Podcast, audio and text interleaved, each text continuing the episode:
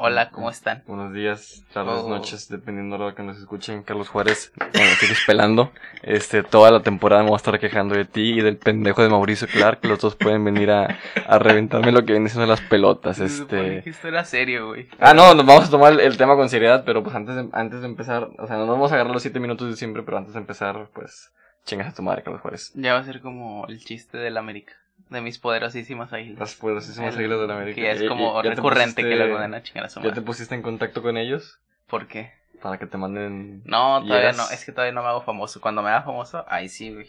¿Quién es el, el artista más guapo de la escena nacional regiomontana? Alex Alanis. Ah, De... probablemente sí. Probable- sí, siendo Bueno. sinceros, yo creo que sí. No vamos a abo- ¿Cómo se llama? Ahondar. A, abundar, no. Ahondar. Ahondar en estos temas. Hoy tenemos un tema, pues... Eh, Hoy vamos a hablar de una persona que, siendo sincero, yo creo que por lo menos el 99% de ustedes no conoce, no llegó a conocer, ni siquiera llegó a escuchar, hasta hace poquito que fue la tendencia en, en Twitter porque fue un... Vaya, un, un evento muy, muy, muy, muy inesperado, la verdad. la verdad, sí. A lo mejor ustedes se acuerdan un poquito del podcast pasado que mencionamos su nombre y de hecho recomendamos, ¿qué fue? ¿La canción o el...? No, recomiendo una canción, la de Something Lasts a long, a long Time. y sí. nos recomendamos también el, ¿cómo se llama? El... Ay, el documental, ¿no, verdad? Creo que no, o sea, creo que igual y se hablé, pero no O sea, lo- lo de hecho, güey, lo más, no lo... lo- más curioso es que, o sea, el último podcast lo recomendé, güey, y creo que no, no sé si pasó una semana. Pasó, pasó creo que una semana y media. y, Y pasó. o sea, el- lo anunciaron el miércoles 11 de septiembre, pero creo que fue, o sea, creo que se murió, creo que falleció el 10 de El septiembre, 10. o sea, un día antes. Güey, la neta, así fue en shock. Yo estaba haciendo tarea, güey, pues estaba como que viendo Facebook. Y hay una página de. Bueno, hay un local que venden vinilos aquí. Este, que se llama Music Lab. Music Lab. Y así que Rip Daniel Johnson. De que, ala, esto. O sea, sí me sorprendió bastante, güey. Hasta Ed Maverick, que también le gustaba, puse que no mames. O sea, ¿por qué? Porque, bueno, para los que no... Si, si es que no están viendo el título de este podcast, que, Sí, pues, que- que no creo. que no bueno, creo. quién sabe. Bueno, sí, quién sabe, este... Pues hoy vamos a hablar de, de Daniel Johnston. ¿Tienes el nombre completo ahí? Se llama Daniel Day Johnston. Daniel, De- Daniel Dale Johnston. Sí. Ok. Nació el. Nacido el. ah, güey. Nacido. Nació el 22 de enero de 1961 y de hecho el 22 de enero también es el. Se conmemora el Hi, How Are You Day, que es por su disco y pues ese día hacen como un evento y creo que se recaudan fondos para como instituciones que ayudan al. al ¿Qué se llama? A, la, a lo de las enfermedades mentales y cosas así. Y pues se abre una plática sobre eso porque pues sí hace falta. Pues sí, sí, la verdad, sí. Este, cabe recalcar que Daniel Johnston, y esto es muy importante porque, pues, tiene mucho que ver en todo lo que fue su vida, creció en, en el núcleo de una familia cristiana, cosa que repercutió, pues, literalmente lo que fue toda su vida y toda su carrera, Sí. y lo que posiblemente fue lo que lo llevó a, a ser este tipo de artista, eh, ¿cómo, ¿cómo lo puedo decir? Mmm, verga. Este tipo de artista que realmente era un genio, pero quizás porque no era un producto comercial no se pudo llevar a más. Además de que sus canciones para muchos son como inaudibles, como lo dicen en, en el documental. No recuerdo si lo dijo Katy McCarthy. Creo que sí. O sea, muchas canciones realmente a veces no puedes llegar a apreciar muy bien todo lo que él, él te está cantando, Sí, porque la magia de lo que era su, su música era que él lo grababa en el sótano de su casa, que era también su cuarto. Y él grababa estas cintas con canciones que él escribía, mm, relatando su vida, relatando cómo él veía la- las cosas este, desde el punto de vista de que Dios era su único salvador y Satanás era el, enemigo verdadero. Este, pues era todo casero, o sea, realmente podías escuchar sus movimientos, sus, este, sus errores, su, cómo, cómo le cambiaba la voz a veces durante la- las grabaciones. como no no sé por qué, pero hay algo, creo que por sus enfermedades, no sé qué pedo, que nunca pudo, o sea, como le temblaba mucho la mano, güey, y entonces se nota ya en, en los últimos años de su vida, güey. No sé si viste presentaciones del en vivo, pero Sí. literal está temblando mucho, güey. Entonces, creo que siempre lo sufrió y por eso nunca pudo tocar bien la guitarra, güey. O sea, nunca aprendió además. Pero el- en- hasta en el piano se puede notar como... no La tiene- mano le temblaba mucho Sí, hay, a hay hora de cierta... O sea, se nota cierta como falta de coordinación con la... O sea, su- sus manos y a veces se escucha como distinto.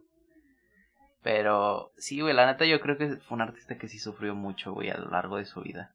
Sí, realmente en sus canciones puedes, pues vaya a descifrar todo lo que fue su sufrimiento. En el documental mencionan algo muy verdadero de que Daniel, al- algo que mencionan en, en el documental, y creo que fue McCarthy, dice, Daniel sufrió el infierno en vida y es muy seguro que cuando muera vaya al cielo. De hecho, no, de hecho sí lo tengo anotado. ¿Sí? Lo dijo una psicóloga o algo así, una psiquiatra de las, un- una amiga de Una amiga una de psiquiatra la de su hermana, hermana, ajá, sí. una, una amiga psiquiatra de su hermana que, Sí. que vio sus dibujos. y dijo Ah, porque cabe recalcar que Daniel, aparte de la música, le era fan de grabar lo que pasaba en su día a día. Llegaba a hacer pequeñas películas grabadas en Super 8. Y, y además hacía dibujos. y era, era no, no sé si decir que era muy buen dibujante, porque pues era, era muy buen dibujante en su estilo. Sí, tal vez algo que se menciona al último, que es cuando son las tomas de la exposición de arte, el, el del... Como, como el dueño del lugar dice, es muy raro que alguien llegue con algo original y él en realidad no estaba, no, no basaba su arte en otra cosa, sino que en él mismo. Y pues sí, o sea, ya no va a haber otro Daniel Johnson, o sea, ya no va a haber alguien que dibuje, o sea, algo original porque es, es muy raro, güey, en realidad. Fue, fue una de esas personas que salen una vez cada, yo creo que cada mil años realmente, porque yo jamás había visto o escuchado a alguien como Daniel Johnson hasta que tú me lo recomendaste en el último podcast. Y cuando me puse a ver el documental y me puse a escuchar su música, dije, güey, este tipo de personas son los genios artísticos que por X o Y motivo no pueden llegar a salir tanto a la luz, no pueden llegar a ser tan conocidos, aunque muchas de sus canciones trataron de ser covereadas por artistas Sí. como Lana del Rey y otro tipo de, de artistas. Stafford Cutie. Ajá. Entonces, yo siento que ese intento de cobrar sus canciones, lejos de querer como que expandir su mito, es arruinar lo que él hizo de, un- de cierta manera, porque pues esta- estas personas obviamente para que suenen bien o suenen a su estilo, pues le meten un chingo de producción, un chingo de, Sí, de obviamente. tecnología y, y a este... Pues tal vez no, tal vez es más como rendir homenaje a un artista tan grande. Y de hecho él nunca le gustó que le llamaran como genio musical, que él no se consideraba así, porque él solamente hacía lo que le gustaba, pero pues mm, tal vez sí lo es. Y hay mucha gente que dice que él romantizamos su enfermedad y todo eso, pero no, güey, o sea, en realidad a mí me parece una persona impresionantemente buena, güey, porque sus dibujos eran originales, este, o sea, todos sus personajes él los hacía, aunque a veces dibujaba al Capitán América y a Hulk, pero fuera de eso todos sus, sus personajes son originales, hasta la forma en que dibuja al diablo, güey, y a, Exactamente. y a Casper, bueno, Casper tampoco. Era, era, era, era muy fan de dibujar aventuras de él con el Capitán América, con Casper, con no me acuerdo quién más, tomando Mountain Dew y Sí. combatiendo contra el, el diablo. Él tenía, no me acuerdo cómo se le llama, no me acuerdo si es psicosis o, o no me acuerdo Es realmente. trastorno bipolar. Trastorno. Trastorno maníaco depresivo que ahora se le llama trastorno bipolar. Con delirios de, de grandeza y persecución. Sí, que eso Por- es, que es, es lo que explica en una parte del documental en las cintas que él se grababa hablando solamente. Que dice, o sea, explica todo lo que es el trastorno maníaco depresivo y dice, soy un, un maníaco depresivo con delirios de grandeza. Con delirios de grandeza, exactamente. Él en su etapa de secundaria, en secundaria prepa, no me acuerdo, creo que, o no me acuerdo si en universidad, conoce a esta chica a- En universidad. En universidad, conoce a Lori Allen, eh, que se termina convirtiendo en el en el amor de su vida. Él, él se vuelve loco por ella y a pesar de que ella tiene un novio y a pesar de que ella ya está, ya está con alguien, pues no le hace como que el feo o no tanto a Daniel y le da un poquito por su lado. Daniel se vuelve muy fanático de grabarla, de dibujarla, de escribir cientos de canciones. Realmente muchísimo, muchísimo de su trabajo es hablando de, de Lori. Tanto como amándola, como extrañándola, como queriéndola, como en mil y un formas. Este... Pues vaya, o sea, fue una... ¿Cómo se le dice?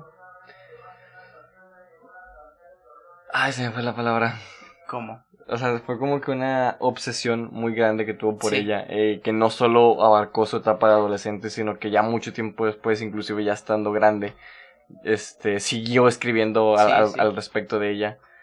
Y pues te Pues- relata lo- lo- lo- el sentimiento de que él quería ser querido por alguien que él quería mucho. Sí, o sea, realmente se enamoró mucho porque también su amigo David dice que él iba a la iglesia, o sea, que Daniel iba a la iglesia, pero no iba a la misa o como que a ese pedo, sino que iba a buscar una novia, Ajá. porque él siempre quiso eso.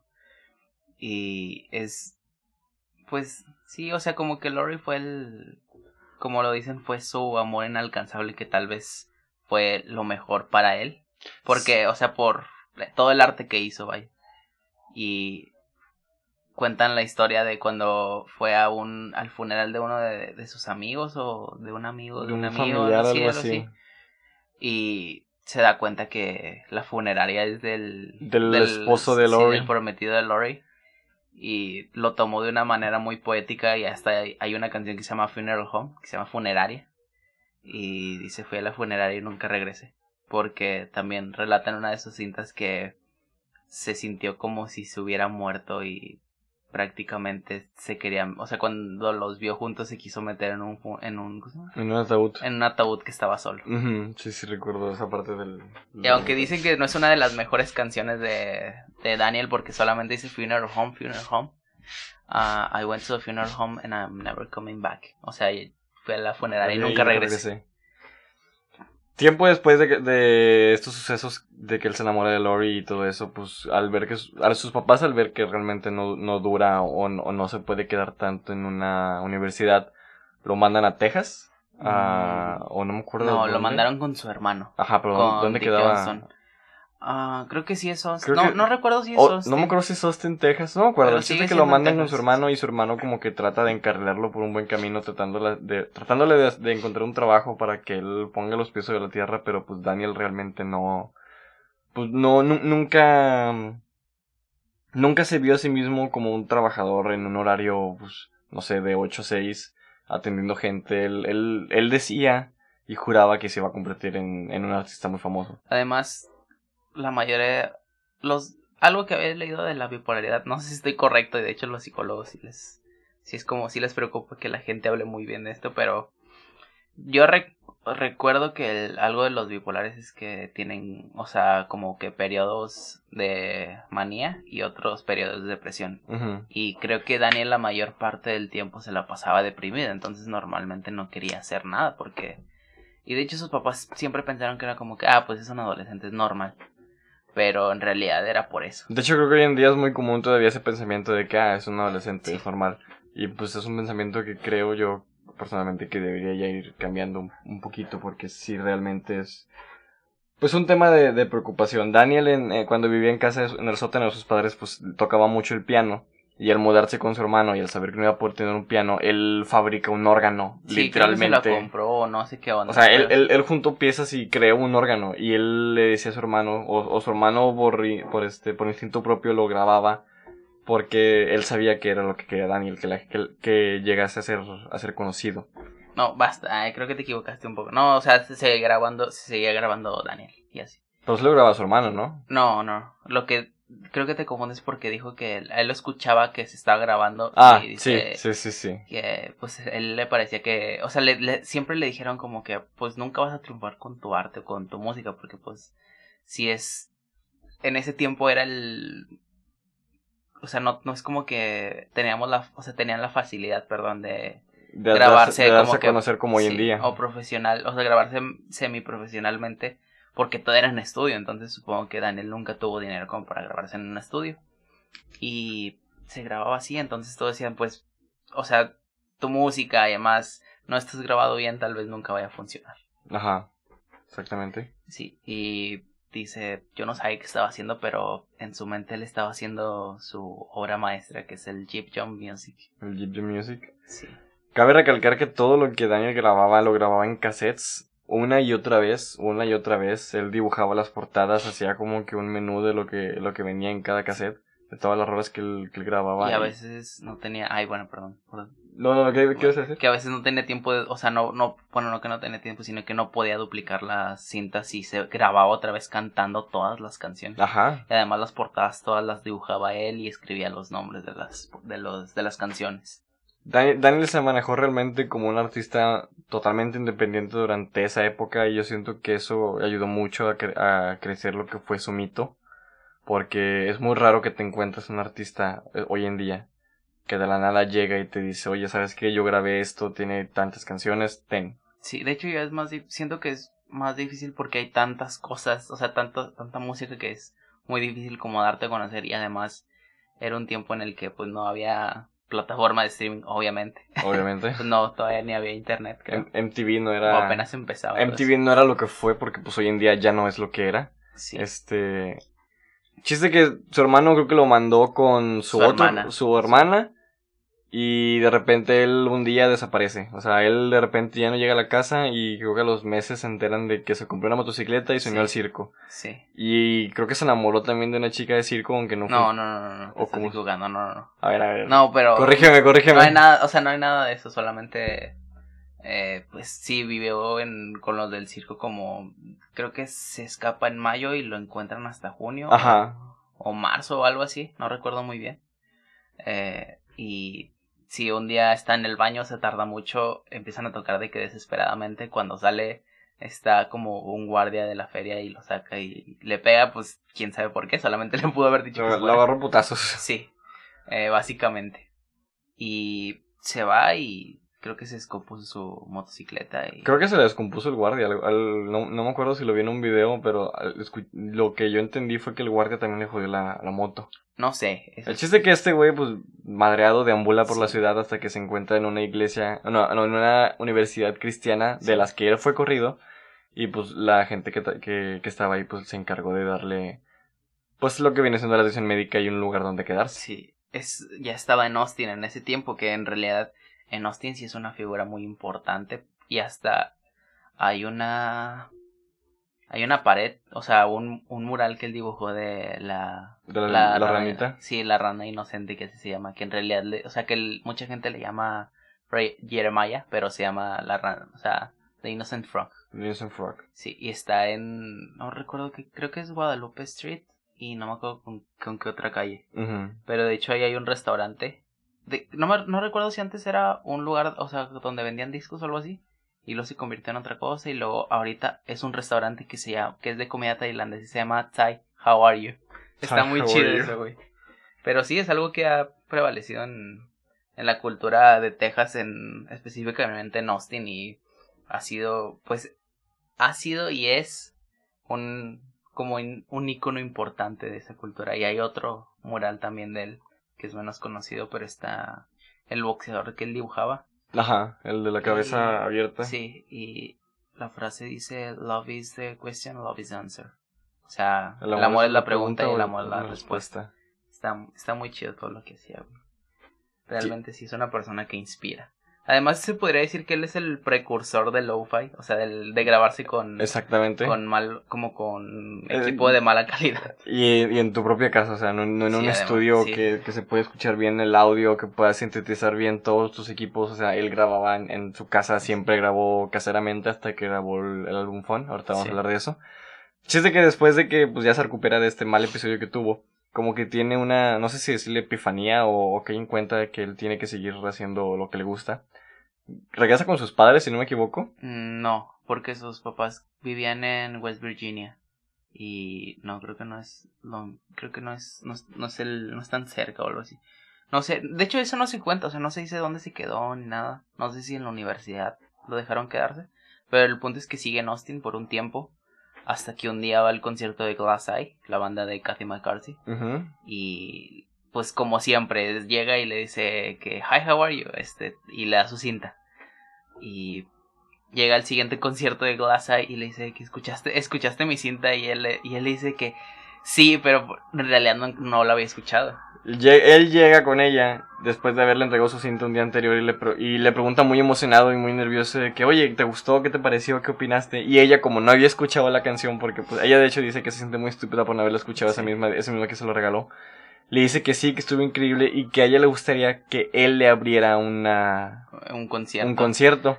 Entonces, pues este güey se emociona, esta morra llega a su casa, escucha el, el, el cassette y le, le, explota la cabeza porque Sí. pues las letras de Daniel Johnston le, le llegan profundamente, se da cuenta que este cabrón es un es un diamante en bruto. Y en la presentación mucha gente se quedó así como que, ¿y este güey qué está haciendo? Sí, aquí?". porque además ese fue, fue el tiempo en que empezó a tocar guitarra. Dice, nadie sabe, o sea, yo creo que Cady McCarthy dice que nadie sabe por qué si en realidad su fuerte era el piano. Ajá. Entonces, Bueno, es- fuerte entre comillas. pues, pu- pues no, güey, en realidad sí era bueno. O sea, Bueno. el único pedo es que no coordinaba bien, pero en realidad sí tenía, sí, sí tenía como conocimientos, este, muy, muy amplios. Eh, pero sí, o sea, les abre y entonces como que, güey, ¿qué pedo con este güey? O sea, en realidad es como neta que está tocando. Y es, y siento que sería muy chistoso si pasara como en la escena, güey, que llegara tipo un Daniel Johnston, güey, a tocar un día en el Nodriza. De que, güey, qué chingados. Pues como perritos genéricos. Es como perritos Que genéricos. es de que, ah, la verga. que- bueno, pero Perritos toca muy bien. eh. Eso sí. Pero sí, o sea, siento que si llegara un día alguien así en les- eh, un, no sé, un show de Monterrey, sería como que, güey, qué pedo con este vato. Y hasta se burlarían de él, yo creo. Teniendo en cuenta cómo es la raza en Monterrey, posiblemente sí, pero el chiste es que en, en ese entonces, cuando él de repente llega y empieza a tocar con todos los nervios del mundo, a la gente le gusta, o sea, l- Sí. le- lejos, de, lejos de criticarlo, la, la gente se da cuenta de que, pues sí, este güey, este güey es un, pues, pues, pues, sí, o sea, este güey es Daniel Johnston. Le- le- les encanta, a ella también le encanta, y no recuerdo qué fue lo que pasó después, pero Daniel como que toma o, o ve de esta manera que esta Katy se vuelve como que su novia. Y de hecho creo que se les presenta a sus padres como su Sí, prometida. Sí, entonces. O sea, como creo que dos semanas o tres semanas después, Katy se da cuenta que, pues en realidad Daniel sí tiene problemas mentales y sí está como medio Medio oído. sí medio oído y le o sea le dice de que pues la neta no se puede porque sí no creo que funcione como el con tus problemas y y así El chiste que esta morra pues le dice que no y, y ahí la, la dejan entre comillas porque Sí. pues siguen teniendo contacto durante mucho tiempo. dice todo el verano le estuve recordando que ya no éramos novios porque probablemente sí se lo se lo hubiera olvidado como que Daniel se tomaba mu- muy, las cosas así como que en su mundo Sí. entonces de hecho en, en la en otra de las cintas en las que él está hablando dice Katy me prometió que nos íbamos a casar y ahora ya no quiere y que en realidad pues no pasó, pero Daniel así se tomaba las cosas, así como se tomó lo de Lori como muy muy grande y dicen en realidad no era algo algo tan grande, pero en su mente sí, güey. Ajá, en su mente fue el- el- uno de los estragos más grandes que tuvo su vida. Sí. Y hay un video que me encontré así en, en lo más profundo de YouTube.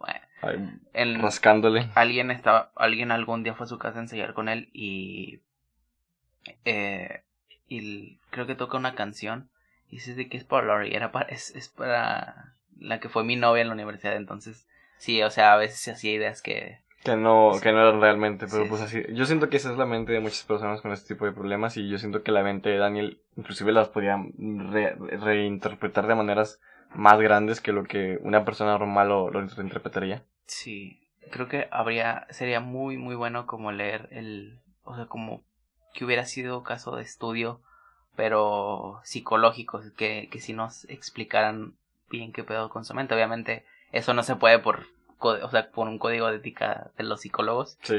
pero sí estaría interesante ver cómo, o sea, sus terapias y cómo, bueno, no, no su, su terapia, sino su, como su resultado clínico, por así decirlo. Ajá. O sea, el- ¿Su historial clínico? sí, o sea, como lo que vieron en él al momento de, de estar hablando. Como sus, bueno, sí, eso, eh, no sé cómo explicarlo. Ese, ese pedo. De Sí. hecho, yo, yo vi en, en, en un video que quizás el mayor problema fue tratar de darle medicamentos para su- sus problemas mentales Y que no funcionaran. y que no funcionaran. A lo mejor lo que debieron de haber hecho fue psicoanálisis. O sea, Tal vez. tratar de, de hurgar lo más profundo en él para ver realmente cuál era el... Pues qué era lo que habitaba realmente en, en Daniel. Sí, porque sí fue, es un, bueno, fue un caso Impresionante realmente. Sí, no, creo que nunca, al- o al menos nada más los psicólogos y psiquiatras que lo trataron, solamente ellos saben qué pedo con él. Pero muchos todavía estamos con la duda de que, o sea, qué pudo haber pasado con él en, en ese momento, porque ya en sus últimos años ya se le ve como una persona más normal, o sea, como más, bueno, no nada más normal, sino como Más, se, se ve más tranquilo sí, que se ve como más era en, que aquel entonces. Sí, además ya el, creo que encontraron el medicamento justo para él, pero sí, o sea, esos primeros años en los que se presentan sus síntomas de bipolaridad, ya te estás durmiendo, güey, qué pedo. No, Se que se presentaban sus síntomas de bipolaridad, pues en realidad nadie sabía qué onda y fue muy fuerte. Así eh, ¿Qué más? Ah, ¿qué fue después de eso? Ah, pues sí, o sea, conoció a Carty, a, a, Ka- a Katy, eh, le dio su cinta, todo ese pedo. Y después va a unas oficinas, no sé si era un periódico que se llama Chronicle de ah, Austin cierto, cierto, cierto. y le da su cinta a Louis Black. De la forma, dices, de la manera en que Daniel lo hacía, que es, hola, ¿cómo estás? Llegó, se presentó, le dijo, ten, quiero darte mi cinta. Y le dice, creo que le dijo de que no- él no era la persona adecuada, o sea, Sí, que sí, se la tenía que- que pasar a alguien superior. Y le Sí, dice, y que no, era pero- muy, que era muy difícil porque hay muchas cintas de muchos músicos. Y le dice, no, o sea, como que nada más quiero que la escuches, no quiero una reseña, quiero que la escuches. Ajá, no quiero una Quiero- crítica, no quiero una opinión, nada más quiero que, que quiero, lo oigas. quiero difundir mi música, básicamente. Y se Porque la da, y la pone y, ot- y otra vez pasa lo mismo que con Katy. Es como, wey, qué pedo, está súper chido este pedo. Y el vato se, pues sí, o sea, como que sí le vuela la cabeza también. Y así, o sea, lo empezó a hacer así, güey, y así la gente lo empezó a difundir. También creo que el, el mismo Lloyd Black empezó a difundir su cinta, güey, con la gente que conocía. Este, Daniel lo hacía con todos los que conocía, güey. Sí, que literalmente con cualquier persona que se cruzaba en la calle o, o en donde fueran, pues este güey le, le mandaba su, se, les daba sus, este, sus cintas que él grababa caseramente. Hubo un tiempo en el que él trabajó en un McDonald's, Sí. no me acuerdo muy bien en qué año. bueno, un punto antes, este, fue de que... O sea, sí se empezó- MTV. No, no, no, no, no. Que, o sea, sí empezó a como que hacerse conocido en la escena de Austin, o sea, regalando sus, sus cintas. Y luego sí empezó a trabajar un, un McDonald's donde, pues, empezaba a regalar sus cassettes en, ¿cómo se llama? En todas las comidas, en las bolsas, de que así, de que random, imagínate que, güey, no sé, vas Tu, a un McDonald's. tu y- cajita feliz y tu juguete Sí, y tu caseta y de disco- Johnston. Así de que en Monterrey de que un disco de Dreams. eh. A la verga. Y luego pasa lo de MTV, que básicamente MTV viajaba por todo Estados Unidos en diferentes ciudades y tenían un programa que se llama The Edge. The Edge. Entonces, ahí... Como que daban a conocer las escenas locales de cada ciudad. Sí, exacto. Y él, o sea, ya habían escuchado todas las cintas y habían seleccionado quién iba a ir, pero un- ese mismo día que llegan a Austin, eh, Daniel aparece y es de que, ah, sí, aquí está mi cinta y ya se mete y termina tocando en el programa, güey. Y es un, y es una de las, este, actuaciones más notorias de ese día, güey. Y todos como que, güey, con madre está muy chido. Después de eso, como que empieza el, el boom de Daniel Johnston y, bueno, en Austin, o sea, todavía como que muy, muy local. Y, güey, es impresionante como de repente se cuela a la escena, güey, y se mete. Y al McDonald's en el que trabajaba, güey, como que empezaron a llamar un chingo, güey, de, Empe- güey, empezaban a llamar todas las, todas las este, disqueras o todas las discográficas que querían grabar con Daniel, gra- llamaban directamente al McDonald's Sí. porque pues Daniel no tenía un teléfono celular. Al principio como que les molestaba a la gente que trabajaba ahí, pero luego entendieron de que, güey, este vato no está trayendo gente. y luego empezó a volver a ser molesto porque ya era demasiado y era como gente que lo quería entrevistar y cosas así. Eh, de hecho, creo que le dieron más horas de trabajo. Sí, Eh, 30 horas algo así. Sí.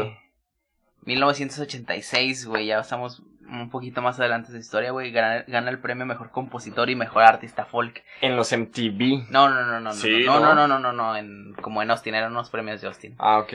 Siento que estás dando muchos datos, pero X. Eh, güey, pues es Texas, güey. Hay uno, uno de los que está en el documental dice, güey, hay mucho, hay mucho güey, este, que toca folk, entonces, entre mucha gente que tocaba bien la guitarra, güey, sí les molestó como, güey, ¿por Güey, qué? ¿por qué? Sí, Sí. ¿por qué este vato le está? Eh, vamos a decir que era como un Ed Maverick. Di- digamos que sí, en, en- no de- lo muevas. Teniendo, teniendo en cuenta ese, ese momento de su vida en que el güey, sin saber realmente al 100% cómo tocar una guitarra, pues le ganó a todos los güeyes Sí. que llevaban años tocando o que tocaban mucho mejor que Y, él. e- y era por su sinceridad, güey, porque sí, o sea, no podrá No fue, por, no fue por otra cosa más que por su sinceridad en, en las canciones. letras, sí, Exactamente. porque pues sí, el, el güey no tocaba nada bien la guitarra. O sea, sí podía tocar los acordes, pero no, o sea, no era como que se escuchaba bien y claro lo que tocaba. A veces no saben ni qué, qué chingo estaba tocando, pero el vato estaba tocando, güey. Exactamente. Un putazo a la computadora. Y no, en realidad el vato tampoco usaba muchos acordes y creo que ahí está el, el dilema en que mucho, mucho la gente entra de, ay, ¿por qué Maverick se hizo famoso, güey? Ay, ¿por qué, este, porque el vato toca tres acordes? No sé qué, es, o sea, como que el, de hecho iba en el camión el otro día y una morra de que, ay, es un unos vatos iban cantando Fuentes de Ortiz por, o sea, mamando, güey, obviamente. Y Por morra- mamar. Sí, el- y, la, y una morra que está así que atrás de mí dice que, ay, güey, no sé por qué cantan sus canciones de aquí. Y un amigo de, de ella le pregunté que, güey, ¿quién es ese Maverick? Es un pendejo que toca tres acordes. Y yo, espérate, güey. No, Aguanta, pendeja. no te vaya a llamar el Grammy para que escojas el mejor álbum del año, güey. Pero sí, básicamente era, o sea, lo, lo, para que entiendan, era como el, el, como un equivalente al odio que le dan. De, porque si él, o sea, si yo estoy tocando algo más cabrón, porque él es, pero en realidad es la sinceridad de sus letras, ¿no? O sea, siento que no, no importaba tanto el, su, su estructura musical, sino sus letras, güey. Exactamente. Y, pues sigue comentando algo de eso. Estoy tratando de acordarme muy bien qué fue lo que pasó porque no tengo muy bien claro lo que pues pasó en años posteriores. Jeff Tartakov, el que fue su, Su manager durante sí. muchísimo tiempo fue Sí. el que más se preocupó Sí, por él, el empezó- que más lo sacó empezó a trabajar con él, güey, en ese momento. realmente. Sí. Y... Luego lo despidió a la verga. ¿Eh? Luego lo despidió a la verga. Sí, pero eso es más adelante, tranquilo. ah, después, pues como que él trabajaba como que no directamente con Daniel, sino difundiendo su música. Ajá. Y nunca, o sea, creo que hasta después fue su manager. Pero sí, o sea, es- Jeff Tartakov era un güey que se, se esmeraba mucho en sacar adelante a sus clientes, güey. Él, él, él es de esos pocos managers que realmente no les interesaba el dinero del, del que se hacía, sino más bien darlo más a conocer, llevarlo a, nuevos lugares, a, nue- a nuevos públicos, a nuevos oídos. Como, como lo dice Katy, era como el, el güey de Broadway, Danny Rose, creo que se llamaba así. Sí, Que se preocupaba un chingo por sus clientes, así que se desvivía por ellos, güey, para que se hicieran famosos. exactamente. Bueno, después creo que ya tiene un manager que se llama Randy Kemper. Que lo odio, básicamente, ese güey. Sí, porque sí fue el que lo introdujo a como al, al consumo de marihuana y así. Y dice que en ese tiempo, o sea, el vato está como ya, en- ya en la cima, güey. Había ganado un premio, había salido en, en MTV, güey, y todo el pedo. Y lo que dice Louis Black es, güey, es, es muy, es como algo que, que pasa muy comúnmente en, en, en su vida de Daniel que está, en, está así de top, güey, o sea, que en el momento más alto de repente pasa algo bien culero, güey. Y se nota mucho en, en muchas cosas que pasaron en su vida, güey. Pero sí, entonces empieza a consumir marihuana. Creo- eh, el creo- vato deja de, de tocar en vivo, ya no quiere tocar en vivo, solamente se lo pasa con su manager. Y después, ah, bueno, comenta. Creo que, lo- que el, el punto clave o, o el punto en el que realmente te das cuenta que ya se fueron las cosas a la chingada es cuando lo llevan a una tocada de no me acuerdo De qué Butthole Surfers. Butthole Surfers, Y exactamente. alguien le da un ácido que haya, o sea, hay gente que sí sospecha que sí se lo dio el el güey que lo entrevista, que creo que es Gibby Haynes, que es el vocalista de, de Butthole Surfers. Ojalá no me esté equivocando de datos. Pero, Pero- no, yo, yo tampoco como- o sea, yo, yo- pero yo también tengo la sensación de que fue ese cabrón. O sea, Sí, yo, yo cuando estaba viendo el, el documental la primera vez dije, "Mm, fuiste tú, pendejo. Sí, o sea, porque dice que no, nunca le hubiera dado el SD. Y de que, güey, pues, o sea, sí, o sea, no lo va a decir obviamente porque... sí, no, todo- no, no va a decir yo fui el que Sí, cagó a porque- Daniel Johnston. o Porque sea. básicamente...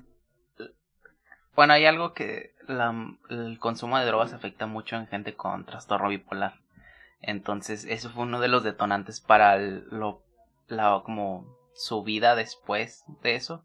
Y el hecho de empezar a alucinar y ver cosas y como meterse en su pedo más cristiano y así. Pero el, es el consumo de drogas y más el LSD, güey, eh, pues sí afectó mucho para Daniel y su cabeza, güey. ¿Qué pasa después de que Daniel prueba lo que viene siendo el LSD? Él, yo creo que su fanatismo religioso estalla. O sea, Sí. realmente él se considera un emisario de Dios y él tiene la sensación, aquí entramos en lo que viene siendo su, su delirio de persecución de que el diablo mismo o, o lo persigue o le manda emisarios o, o, o está tratando de buscar la forma de, de, hundir a Daniel y Daniel se hace este se considera se, re, se considera la reencarnación del profeta Daniel es, exactamente sí entonces él se clava con, mucho con los números más que nada con el número 9 sí con el número 9 Ajá, se clava con el, con el número 9. Este... De hecho, la numerología era como muy importante para, para su vida. Ajá. Sí, porque era de que él explican en un concierto, en, creo que era una, como un lugar donde vendían discos que se llama Peer Platters. Y él, ex, él dice que el 6 es el, es el diablo, el 7 es Dios, Dios. el 8 es, la, es el número de la muerte eterna y el 9 es el número del ser humano, algo así. Algo así, no me acuerdo muy bien la verdad. Y además se clavaba mucho por la canción de los Beatles que solamente dice Number 9, Number 9, Number 9. Ajá. Esa pinche canción me traumó un tiempo güey, cuando estaba morro, güey. Porque ¿Por sí qué, me, me daba miedo, güey, no sé por qué. Fíjate Pero- que los Beatles tienen así como que también ese misticismo porque, por ejemplo, Helter Skelter, la canción que supuestamente Charles Manson adoptó que como una, no sé, una epifanía, un modo de... Como filosofía. Ajá, una filosofía. Entonces siento que los Beatles también tienen como que esa obra de misticismo en, en, en sus canciones. Sí, pero esos güeyes también por las drogas. Bueno, sí, también, o sea, seamos sinceros, muchos artistas tienen como que ese tipo de, de, de mitología alrededor de ellos, pero pues más que nada por el consumo de drogas en, en, en muchos, este, en muchos casos. Sí, pero sí, a mí me, me causa... Bueno, güey, es, o sea, pasa esa semana en que se muere, güey, y yo entro así de que, güey, qué pedo, o sea, realmente sí estuve muy triste, güey, o sea, hasta entré en duelo según mi hermana que es psicóloga. Y, güey, sí estuve muy triste y me puse a pensar. Y en, y en uno de, de, esos momentos dije, güey, ¿qué hubiera pasado si alguien no le hubiera dado el LSD a, a Daniel? O si su manager, ese pendejo, no le hubiera dado de que aprobar marihuana o cosas así, güey. Y sí piensas muchas cosas que al final, pues, nunca sabremos qué hubiera pasado, pero siento que no, igual no hubiera sufrido tanto Daniel, güey. A lo mejor no, a lo mejor hubiera tenido otra experiencia en su vida que pudiera haber sido el detonante, porque yo siento, yo, yo en ese momento, antes de lo del LSD y la marihuana, yo ya veía a Daniel como una bomba de tiempo. O sea, yo Sí, siento que vez. cualquier cosa que le pudo haber pasado en su vida, fuera del LSD y la marihuana, pudo haber sido un detonante, a lo mejor, a lo mejor no tan cabrón, o inclusive más cabrón de lo que lo, de lo que vivió, entonces, Pues siento que si, si lo hubieran medicado desde antes, tal vez sí hubiera estado bien mentalmente. posiblemente. Pero pues nunca sabremos. Nunca sabremos qué pedo. El punto es que es Navidad, güey. Creo que fue... eh, ah, de hecho, otro dato, güey, que creo que si lo dicen, lo dice Louis Black, que en 1900, el diciembre de 1986 él empezó a consumir mucho LSD, güey. No sé, Sí. no sé por qué, güey. Pero sí, eso es un dato. ¿eh? Se metió un chingo de LSD. Güey, en esa Navidad va con su familia. Y realmente todos lo notaban raro, güey. Lo notaban como oído y decía cosas. Sabía, o sea, ellos ya notaban que había algo muy, muy mal con este güey. De hecho, tanto era su fanatismo con eso de los números que colgó un número 9 en el pino de Navidad.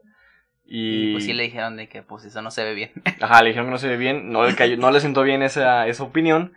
Creo que iba a colgar un disco de los Beatles, o creo que sí, lo Sí, a tenía, tenía algo de los Beatles ahí en el pino de Navidad. Y su hermano como que trató de intervenir de que, oye, pues sabes que ya creo que es mucho. Empezaron a forcejear y le rompió una o dos costillas. Una costilla, sí. Le rompió una costilla y creo que se lo llevaron a Daniel.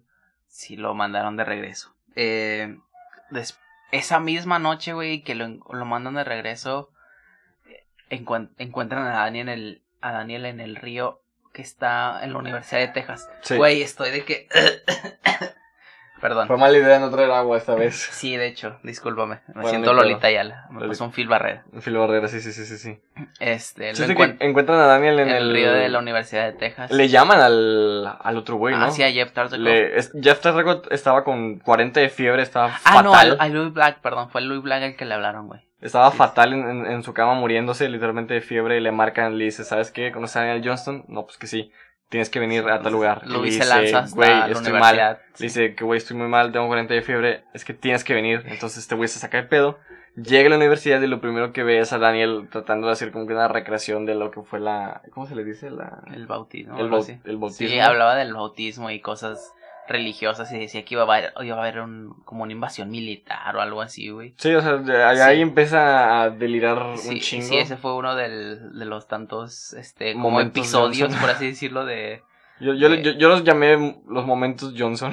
Tal vez, güey. Johnston. Así lo, así Johnston, lo, así lo, los vamos a denominar desde Los, ahora. los momentos Johnston, entonces yo creo que ese fue uno de los más importantes. Sí, de- de de los hecho, de ahí sacó una rola, ¿no? La de River o No, Water, no, esa ya existía, pero sí se puso a cantar de que Running puso Water, Running Water. Water. Es que de hecho esa canción se me hace muy rara, nunca la he entendido. Pero Es que yo, yo siento que hay muchas canciones que a lo mejor puedes interpretar de una manera, pero solamente Daniel sabía sí, cómo exacto. era. Entonces, eh, yo sigo diciendo, eso le suma muchísimo más misticismo a lo que fue la vida de, de Daniel Johnson. Pues igual y todo el arte está como abierto a interpretación, pero creo que más el de él, sí. Eh, total, pues lo meten en un psiquiátrico, güey. Sí. Porque dicen definitivamente este güey no está bien. Lo mandan a un psiquiátrico y Jeff Tartakov creo que dos días o dos semanas después lo saca. De que, pues, no, o sea, él no entendía por qué lo habían metido. Lo sacan y creo que lo llevan a una... Lo llevan a tocar, ¿no? Eh, no, güey, no, no, no, no. O, fue, o, o eso fue después que lo vuelven a meter.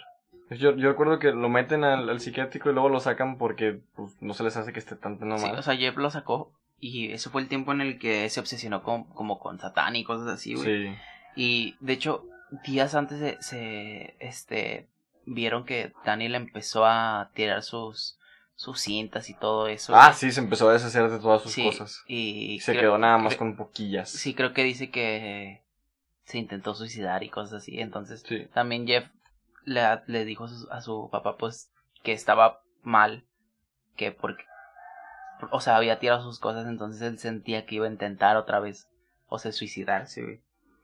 Eh, total. O sea, se va su papá Austin a verlo y creo que sí lo ingresan otra vez en un hospital psiquiátrico, o creo que se o creo que se lo llevan a su casa, algo así, no recuerdo muy bien, disculpen. En 1987 se pasa todo el año en un psiquiátrico y es lo que él lo Llama que perdido. Sí, año perdido, exacto.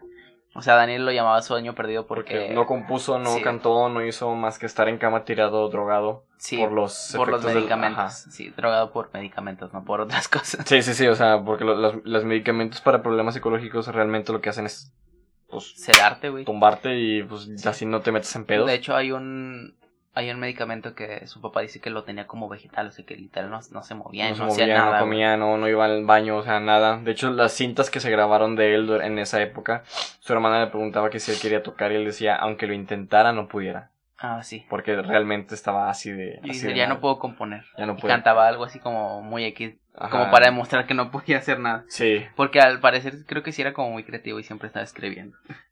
Total, este se retiró de la música, por así decirlo, o lo retiraron en ese año. Y- En ese año nomás, porque... Sí. Este ya después regresa, este des- después va a Nueva York con Sonic Youth. Va a Nueva York con Sonic Youth porque la banda de Yo Sonic nunca he Youth... escuchado Sonic Youth, güey. Yo verdad. tampoco. Pero sí los o- o conozco. creo que sí he escuchado una que otra rola. No recuerdo si en el Guitar Hero llegó a haber rolas de Sonic Youth. Si hay rolas de Sonic Youth en Guitar Hero, por favor avísenos. Este, porque si no me acuerdo. El chiste es que estos güeyes, pues, se. Pues les gusta mucho lo que viene Sí. siendo el proyecto de Daniel Johnston. Porque Jeff Tarkov estaba como en contacto con el baterista, con el baterista, Steve. con Steve Shelley. Entonces, estos güeyes invitan a Daniel a la postproducción de uno de sus discos. Pero sucede otro momento Johnston. es- Varios, güey. Varios momentos Johnston suceden en este Oh. lapso en el que se, se juntan estos este Johnston y, y Sonic Youth y es que le mete putazos a Steve para Sí, sacar bueno, el demonio o los demonios que tenía dentro. Uno, uno de esos tantos casos Johnston este, es que pintó peces de cristianos en la Estatua de la Libertad y lo arrestaron. Lo arrestaron y creo que lo multaron. Sí, lo, creo que sí lo multaron o no sé, no sé qué pasó bien. No, no sé si fue multa o fue como que advertencia Sí, de creo que solamente porque fue se- se, advertencia.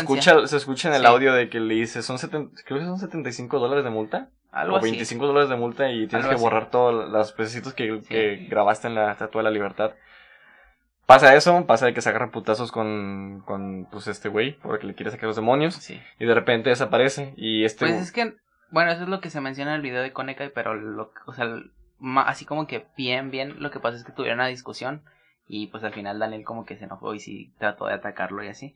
De hecho, bueno, ya pasamos al, al concierto que hicimos en Pierre Platters, creo que era como un lugar donde vendían discos y el vato empezó como a hacer- a hacer proselitismo, o sea, que hablar de Dios y cosas así, que es lo que menciona, que el número 6 es el diablo. De hecho, ya después de eso, en muchas presentaciones él se ponía a hablar de, sí, pues, de- que tenían que buscar la manera de salvarse a sí mismos, porque el diablo iba a llegar y se los iba a llevar a todos, y los demonios estaban detrás de ellos, o sea, Sí. ya se notaba muchísimo más este delirio de grandeza y persecución que lo atormentaba Sí, mucho. además es, es- en ese concierto tuvo una crisis, entonces se puso a llorar y sí fue como muy, muy intenso. y de hecho, ese concierto escena. probablemente sí lo encuentran en YouTube, si hay varias grabaciones. Sí, sí, sí. Y si Eh, no, pues ahí viene la- en la- esa, esa- escena en el documental. Les vamos a dejar abajo el documental para que lo watchen. Sí, exacto. Eh, Lo watchen. Bueno, sí, lo de Steve Shelley. Total, este. Después de la pelea se va y está en un refugio en Bowery. Y creo que lo asaltaron. Le quitaron, Sí, su- le- sí, sí, le alguien quitaron lo asalta, todo. le quitan todo y creo que se regresa con sus papás o su papá va por él o algo, Eh, así- algo no, así. No, no, todavía no. Este, bueno, sí, lo regresan y. De hecho, cuando lo regresan, entre comillas, pues no se va. Y el vato es que después de dos Sí, días cierto, lo, ven, sí, lo ven en Nueva York. Le, le hacen comprar un boleto de, de, de, de autobús y ellos piensan que se va y a los dos días se lo encuentran en, en Nueva York otra vez. Sí. Y es como que, pues, güey, no me fui, o sea, aquí ando. de que lo metieron en un hospital, o sea, psiquiátrico, y dos días después lo sacan. Y lo. en un venue que se llamaba CBG, CBGB, de que abre para Firehouse, Sí. para una banda, de que tocó dos canciones y se fue. Tocó Y ya. canciones, se fue y ¿no fue cuando le piden otra? Eh, no, no, no, no. Pero sí, o sea, ahora sí, otra vez lo meten en un psiquiátrico, güey. Y no sé cuánto tiempo duró. Pero después va a Maryland con Jet Fair a grabar el disco que se llama It's Spooky. Y no, no he escuchado ese disco, pero creo que sí está bueno, güey. Em, total, sí, pero en, en ese tiempo era en el que se sentía más cristiano y vestía de blanco siempre porque pensaba que era como Sí. un color más cristiano. Y grabaron una película que se llamaba My Dinner, My Dinner, My with- Dinner with Daniel. Sí, que era como que una... No sé, no, no, no sé si lo parodia o era como... Era como un remake, Un como muy casero de otra película. Ajá, que se llama My Dinner with Andre. And- sí. Saludos, André. Ah, en Saludos, bueno, André. ese, ese, ese André no. Te vamos a invitar a cenar, culero. Este. Pero sí, este. Otro episodio. Bueno, creo que esa grabación como fue, fue como muy tranquila y todo, pero sí, el vato otra vez seguía hablando de Dios y la madre. Total, lo regresan, güey. En, en, en autobús, y pues lo notaron normal. Fair dice que no había como nada raro en él, pero el vato se baja antes de tiempo. Y lo que había leído, porque en el documental solamente sale que, que se bajó y como que empezó a hacer mucho ruido, pero hay otra, creo que una entrevista que dice que el vato fue a la funeraria del esposo de Laurie y que creo que empezó a cantar o a gritar. Total, una señora le dice pues que se calle porque pues era muy muy temprano. Y él, y como que Dale en el, en sus, en ese momento de, de enojo porque lo callaron, este va y azota su puerta, entra a su casa, entonces en- la señora se asustó tanto de lo que le estuviera di- diciendo que se tuvo Aven- que se aventó por la, Sí. la ventana de su segundo piso. Sí. Por suerte no murió la señora, No, nada más se rompió los tobillos. Los, tobillos. Por suerte. Pero, de hecho, la justificación de Daniel fue de que... Le estaba tratando de sacar los demonios que tenía y que en realidad no fue que fueron los demonios lo que la- los que la los que la, la aventaron. Entonces, pues Daniel se, se espanta, lo llevan a, a corte y pues ahora sí que ya su, su internado ya no, ya no, este, ya no corre a manos de su padre o, o sus compañeros, sino que corre parte del juzgado. Sí.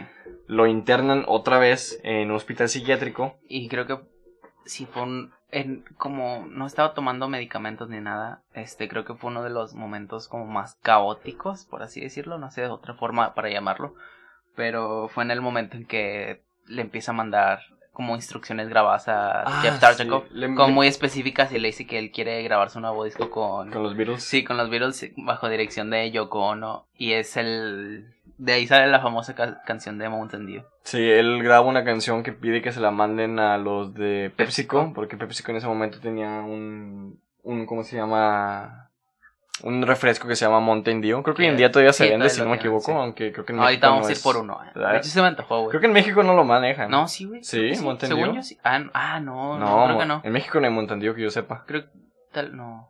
A lo mejor en Ciudad de México o ciudades más pegadas a la Según yo sí había, güey. Probablemente, digo dónde, probablemente en Costco. Bueno, sí, a lo mejor en Costco. de que abundando ese- en cosas. En ese tipo de tiendas. Bueno, chiste Pero que- sí, es la de We Drink Mountain Dew. Güey, esa canción también me hizo llorar, güey. Porque sí, o sea, sí sientes el... Bueno, no sé, yo cuando escucho esa Se canción... escucha muy mamón tal vez por ustedes, pero es porque es como un episodio muy triste en su vida en el que su mente ya estaba como muy, muy, dañada. Muy dañada. De hecho, termina la canción y empieza a decir... a advertir a los demonios que tomen Mountain Dew. Sí, porque... que porque eso los iba a salvar. Ajá, entonces pues... Yo, yo siento que, que aunque él quisiera hacer algo normal, no podía dejar a un lado ese problema de, del cristianismo y el, y, el, y el mal en el mundo y, y Satanás detrás de él. Sí, Entonces, claro, fue- creo que fue el, el problema con lo de las drogas y su mente y todo eso. exactamente. Pues después, para 1990, Daniel mejora, dicen que este que ya está bien, pero que por los medicamentos obviamente engordó, porque creo que un efecto secundario de los, De los medicamentos sí, es el aumento de sí. peso. Hay algo que no mencionamos en un cierto punto de, no me acuerdo si fue su adolescencia o ya un poquito más adultez. Tenía mucha hiperactividad y aunado Ah, sí. el hecho de que no comía, enflacó bastante, entonces su familia Ah, dicen sí, que- fue, fue cuando lo de... Cuando empezó a tirar sus cosas. Ajá, sí. fue en ese fue en ese tiempo en el que como era muy hiperactivo, muchísima energía que soltaba y muy poca comida que comía, vaya la redundancia, este, pues enflacó bastante, pero pues los medicamentos, el efecto secundario hizo que pues subiera de peso, algo Sí. que se notó muchísimo ya en sus últimos años, ya que llegó a padecer diabetes y, Sí, pues sí estaba muy gordito. Tenía tiroides y Tenía no me tiroides, qué otro sí. problema. Pero bueno, sí, eso es más adelante. Eso más adelante, ya casi llegamos a esa parte. Total, está muy bien, güey. Este. que- Ah, pues ya, este, Jeff Tartakov empezó como. En ese tiempo difundía mucho su música y sus cassettes. De hecho, fundó Stress Records, que es como su mini disquera, por así decirlo. Su, su mini disquera y eh, lo hace todo como lo hacía Daniel antes, Sí. o sea, grabaciones caseras Sí, en o sea, o sea cassettes. la- ten- creo que tenía como un master, o sea, de que la, la canción como. La que había grabado, o sea, las canciones que había grabado Daniel de, de tal álbum y ya las copiaba y las empezaba a distribuir y a vender. Exactamente. Eh, total, güey, pues lo, este, toca en South by Southwest. Ay, nunca he podido pronunciar esa cosa. South by Southwest. Este, es, creo que todos los que son como músicos y conocen que es como un festival en, en, en Austin, bueno, en Texas y está como muy chido según yo y, o sea, no, no se, no pasa en un solo lugar, sino que pasa en varios. Sí. O sea, hay lugares donde, ah, pues va a estar, es, es como del mismo festival, pero, Pero en otro lugar, sí, en, en un bar y luego otro concierto son en otro lugar. Y así. Exactamente. Está muy chido, güey. Es como que una gira de un, de, un, de un festival, pero en diferentes lugares. De hecho, han ido varios artistas de aquí de Monterrey que son como que iban empezando. Por ejemplo, fue Serbia en su momento. También fue. Little Jesus. Está muy loco eso. Este. ¿quién? Y fueron unos güeyes que no nos gusta su música. Eh, Efelante. Ay, hijo de su perra madre, güey. Hijo de su perra madre. Tenías que mencionar a ese pendejo. Bueno, ya lo que sigue. Bueno, Chinga tu madre, Efelante. esto. Este comentario es de Félix. A mí no me metan. Este, nadie se- Solamente él se hace responsable de lo que dice. Toma miar, güey. Tocó en dos lugares donde vendían discos, estuvo muy chido. Y el vato de que no solamente se les firmaba sus copias de, de sus de sus álbumes, sino que aparte les dibujaba a la, a la rana, a Jeremiah. Jeremiah. Total, güey, este, creo que días después tiene un concierto en un lugar donde hay 3000 personas. Este, se vendieron todos los Todas las entradas se vendieron en chinga, o sea. Sí. Como Daniel 75 en el, en el YouTube otra vez. ¿Eh? Bueno, es ¿Cómo? comentario de chiste local. Es que hace, es que hace años The 75 vendió todas sus entradas así Ah, en un concierto en el O2, no me acuerdo cómo En se el- pronuncia. En el O2. En el Arena, O2. Sí. Y eh, hace poquito se volvieron a, a soltar este boletos y se acabaron en horas. Ala, güey. O qué sea, chido. qué chido. Total. Vamos con otro episodio. El- yo siento que el episodio, el episodio Johnston más fuerte a mi, a mi parecer. Resulta que después de este, esta presentación que tiene Daniel, nadie sabía que dejó de tomar sus medicamentos. O sea, él hacía creer que sí se lo estaba tomando, Sí. pero pues, huevos. Y De hecho, los dejaba porque decía que como que llevaba mejor así sus presentaciones y sí, porque se sentía mejor. El chiste es que estando, su papá se lo llevó en avión a esa presentación y se lo regresó en avión obviamente. Sí. Y en pleno vuelo a Daniel pues le entró uno de esos, de esos episodios. Quita la llave del avión y la arroja por la ventana. Y pues el papá, por suerte, el papá estuvo en las fuerzas aéreas de la Segunda Guerra Mundial, entonces Sí. sabía qué hacer en, un, en una situación como esa. Aterrizó de emergencia el avión, el avión se perdió totalmente, pero pues ellos salieron pues, prácticamente ilesos. O sea, Sí. creo que rasguños y moretones, pero nada grave. Lo que pasa es que Daniel había leído, bueno, veía la portada de un cómic de Casper que en el en el que se estaban tirando de paracaídas. Sí. Entonces en ese momento él se sentía Casper y di- o sea, le dijo, güey, que vamos a saltar por paracaídas, le dijo, pero no tenemos ninguno. Entonces, y eso, eso no molestó. Sí, lo molestó, entonces tira la llave. Y pues su papá sí empezó a gritar como que se... Pues, güey, imagínate, o sea, O sea, qué, qué puto la, de- miedo. la desesperación de que tu hijo te vaya a matar a ti, a él Sí. mismo en, en un avión, en un momento muy, muy, muy cabrón. Creo que después de eso, ya cuando se los llevan al hospital, la familia ve un letrero Sí, en, una, en- iglesia, en una que iglesia dice- cristiana que dice que Dios promete un viaje, un aterrizaje seguro, pero en un viaje tranquilo. Y teniendo en cuenta ese comentario con lo que les pasó, es como que un presagio o no sé Una premonición. una premonición muy, muy, muy oscura realmente. Este, por suerte, pues les digo, no pasó nada, salieron bien, ese, pues, sí, Sí. sí. eh, 1991. Empezó a tener este como más problemas y pues lo o sea porque después de eso se lo llevan a su casa en ¿qué, es West Virginia West Virginia, y luego se mudan, ah se, ¿no? mu- se mudaron de, hecho ese justo año se mudaron a Waller Texas A Waller, Texas. que es donde hasta sus últimos días vivieron sus papás y él güey. Se mudan, creo que él, vi- si no me equivoco, él vive en una casa al lado de la casa de sus padres. sí en los últimos años sí ¿En los últimos pero años de su vida? en, en esos años Vivía Toda- todavía sí, con ellos, sí. sí, Eh, total lo ingresaron otra vez a otra vez a un hospital psiquiátrico Por si no fuera suficiente las veces que ya había estado en uno, así Sí. que bueno, pero ahora en, en Austin Texas en Austin, Texas. Pero pues su carrera musical iba bien, güey. O sea, es- estaba como difundiendo su música. Creo que para ese momento ya podríamos decir que era como medio famosillo. Exactamente. Pero lo más raro es que solamente era... No sé, pues todos los artistas siempre tocan en vivo, güey, ¿sabes? Sí. Entonces era el de los pocos que no habían tocado tanto, sino que solamente se Sus sabe. presentaciones eran muy extrañas, o sea, Sí. era muy raro ver una presentación de Daniel Sí. Johnston. O sea, como por ejemplo, lo del CBGB que pasó en Nueva York fue como muy espontáneo, muy raro. Sí. Entonces, sí, como que siento que mucha gente no lo fue a ver.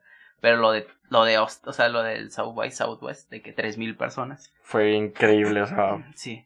fue otro pedo. Lo del Pierre Platters, este, su primer show abriendo la clase. Y eso siento que fueron muy poquitos en esa época, que era como el- lo máximo de Daniel Jones. Creo que tuvo más presentaciones ya tiempo después de todo esto que cuando fue sus momentos más Sí. cumbres. Pero, pues, por ejemplo, la, cuando tuvo más presentaciones fue ya hace unos años. Entonces, Ajá, ya, ya grande, viejo Sí, y jodido. Sí, entonces siento que pues la gente dejó de, o sea, como de recordarlo solamente, o sea, pues la escena cambió obviamente, entonces Sí. no eran los mismos artistas y pues Y- no mucha gente lo conocía. No mucha gente, o no, o no mucha gente ya seguía a Daniel Johnston porque pues yo siento que sí tuvo que haber una Sí. merma entre sus escuchas Sí, de sí. en aquel entonces a, a ese tiempo. Y ya no había tanta gente que, que, que le llamara tanto la, la atención el proyecto de Daniel. Era como que pues sí, es un güey tocando la guitarra, tiene un poquito de problemas mentales, pero no, como que no veían el, el, el gran impacto que provocaba Daniel Sí, en aquel entonces. en sus primeros años en cuando repartía sus cintas. Exactamente. Güey, el 92 es un momento como muy importante porque Kurt Cobain en los premios MTV usa una playera del... Del Hi, How Are You. Sí, de la portada de Hi, How Are You? Y la gente enloquece. Sí, de que, güey, ¿quién es este vato? Porque, pues, güey, Kurt Cobain en el 92 ya era, ya era Nirvana, güey. De O sea, hecho, ya hay- había sido después del Never. Yo la verdad no he visto ningún video en el que lo mencionen, pero tanto tú como mismo lo mencionaron, hay una leyenda o, un- o una anécdota que dicen que él, trabajando en McDonald's, De hecho, no, creo que sí es falso. si es falsa, Sí. bueno, vamos a contarla porque vaya siendo parte como que las yo lo vi en un comentario de YouTube y yo pensé que sí era real, pero después por muchas cosas, o sea, porque Daniel dice que nunca conoció a Kurt, entonces sí. Pero dicen que alguna vez, pues, este... Trabajando en McDonald's se supone, se supone, cuenta la leyenda, que Daniel Johnston le vendió Sí, le- este, bueno, Kurt Cobain compró una cajita feliz en, y adentro venía como, este, un, una cinta de... de Daniel. Johnston. Entonces, posiblemente se puede conectar al hecho de que Kurt Cobain lo conocía y que Kurt Cobain lo, lo consideraba, pues, cabronzón. Sí, aparte por las giras probablemente igual y sí pasó. Pero pues como que Daniel siento que nunca estuvo como muy enterado del mundo, sino que él vivía en su mundo. De hecho, Kurt Cobain no fue la única persona que lo, que lo reconoció como un artista de esos, pues vaya, muy extravagantes, muy extraños y, y- y totalmente genios, sino que también dicen que David Bowie Ah, llegó sí. a, a hablar cosas de él, o sea, Sí. llegó a, a decir que se le hacía un maestro en, Sí. en, en su ámbito. Sí, o sea, David Bowie también admirado como, mucho como a Sonic Youth. Siento que es como de los pocos artistas que estaban como en la cima y que aún miraban hacia abajo y venían los demás artistas y, y está muy cabrón. De hecho, Beck, también otro artista como muy Beck. famoso. Lana del Rey lo coverió para un documental, un documental que le hicieron no hace mucho y ella creo que donó 10 mil dólares para que se pudiera hacer el documental junto con Mac Miller. Que también descansa en paz Mac Descansa Miller. paz. Creo que hoy se cumple un año de su muerte, de Mac Miller. No recuerdo si fue hoy, yo recuerdo haber visto la noticia hace poquitos días. Creo que sí, creo que sí. Igual y voy a buscarlo en lo que seguimos hablando. Eh, pero sí, Kurt Cobain fue el momento en el que empieza a usar mucho esa playera en sesiones fotográficas posteriores a los premios MTV. Entonces todos dicen de que quién es Daniel Johnson. Yo quiero conocer a Daniel Johnson. Inclusive las disqueras Sí. empiezan a interesarse por Daniel Johnson y hay dos disqueras en especial que empiezan a, a dar grandes pujas de dinero para empezar a trabajar con él. Una de ellas es Atlantic Records y, Y la otra es Electra. Pero aquí pues, regresan los problemas este, cristianos, este, religiosos de Daniel, porque creo que Electra era la que estaba Con fichada Metallica. con Metallica. Sí, Metallica estaba con Electra, entonces decía que ellos eran emisarios del diablo y que lo querían matar y que eh, en una cinta que le mandó Jeff Tartakov dice de que es- escucha esta canción de Metallica que habla sobre el bestia, que hablando sobre bandas que hablan sobre el diablo y cosas así. Güey, ¿ya Creo que viste me- cuánto llevamos? Sí, yo, yo según íbamos a hacer un podcast No, de 40 güey. minutos, pero pues Yo sabía que no. Una hora y media. Eh, total, le dice que, ah, pues esta canción hablan sobre la bestia y la madre. Pero, ah, lo que iba a mencionar es que siento que muchas bandas que hablan sobre el diablo en realidad no lo hacen como realmente, güey. O sea, como No. que siento que es como una especie de, Ah. así somos, este, am- adoramos a O sea, pero Iron Maiden tiene una Siento canción que es se como llama- para crear el morbo. No me acuerdo si es Iron Maiden, la verdad, discúlpeme, no soy tanto del, del rock o el, o el metal clásico de los viejitos. No sé si es Iron Maiden o, o qué banda tiene una canción que se llama 666, The Number of the Beast. Sí. Pero Creo creo que que, sí. o sea, es, es algo muy cierto que lo que tú dices. Muchas bandas sí te van a hablar, o sea, muchas bandas clásicas más que nada reconocidas sí te van a decir de casi el diablo la chingada, pero, pero... te digo, siento que era para como crear morbo entre la gente. Ajá, que, o "Ah, sea- esos güeyes entre la iglesia y así.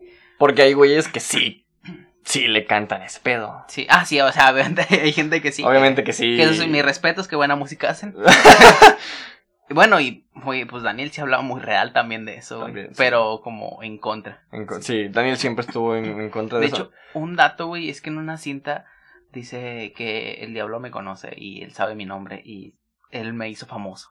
O sea, siento. Sí.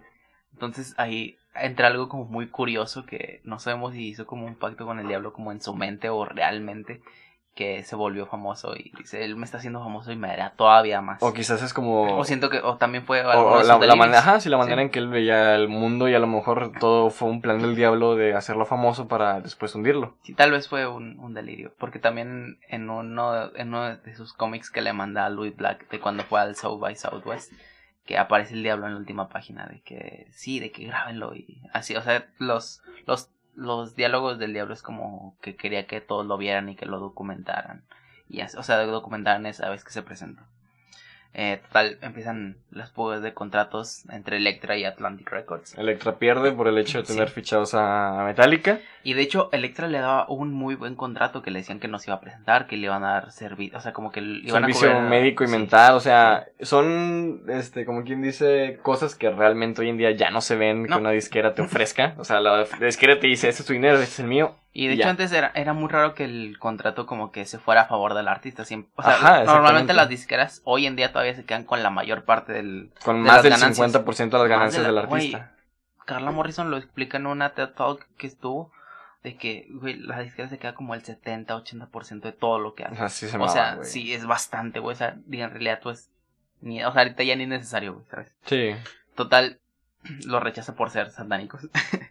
Graba, Y- graba con Atlantic Records Sí. un disco que se llama Pero- Fun. Pero, güey, este, Jeff era como el tra... O sea, el trabajo de tantos años, güey, era, era Ah, ese contrato, güey. sí, sí, o sea, había logrado lo que siempre había querido el, el hacer triunfar a uno de sus artistas. Y Lo despide. valió, valió.